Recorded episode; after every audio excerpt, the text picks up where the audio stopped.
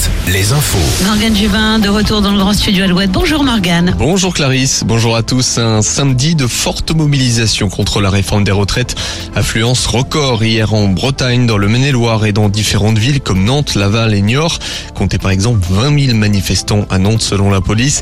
Des chiffres inédits qui montrent l'opposition des Français à cette réforme. Les syndicats appellent à manifester jeudi prochain et menacent le gouvernement de mettre le pays à l'arrêt le 7 mars. En Haute-Vienne, il était le dernier témoin du massacre d'Oradour sur Glane. Robert Ebras s'est éteint hier à l'âge de 97 ans. À 18 ans, il avait survécu avec cinq autres habitants à la barbarie des soldats allemands SS le 10 juin 1944. 643 habitants avaient perdu la vie ce jour-là. Sur la côte vendéenne, l'aquarium de Noirmoutier ferme définitivement ses portes. Il existait depuis 40 ans.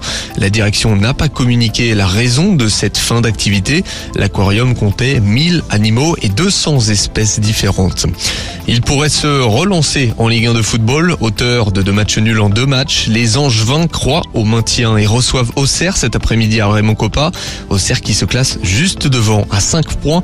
Victoire d'autant plus importante. En parallèle, duel de nos régions entre Nantes et Lorient à la Beaujoire. Brest se déplace à Montpellier et Rennes à Toulouse dans une demi-heure. L'élite en basket, gros défi cet après-midi pour Le Mans. Les Manceaux, cinquième au classement, reçoivent Lasvel, à Antares. Chez les femmes, nous suivrons à 14h les éliminatoires de l'Eurobasket. La France joue en Finlande après leur victoire jeudi en Lituanie. On termine avec un mot de handball. La Star League fait son retour. Le HBC Nantes se déplace à Chartres cet après-midi. Limoges reçoit Créteil à Beaublanc.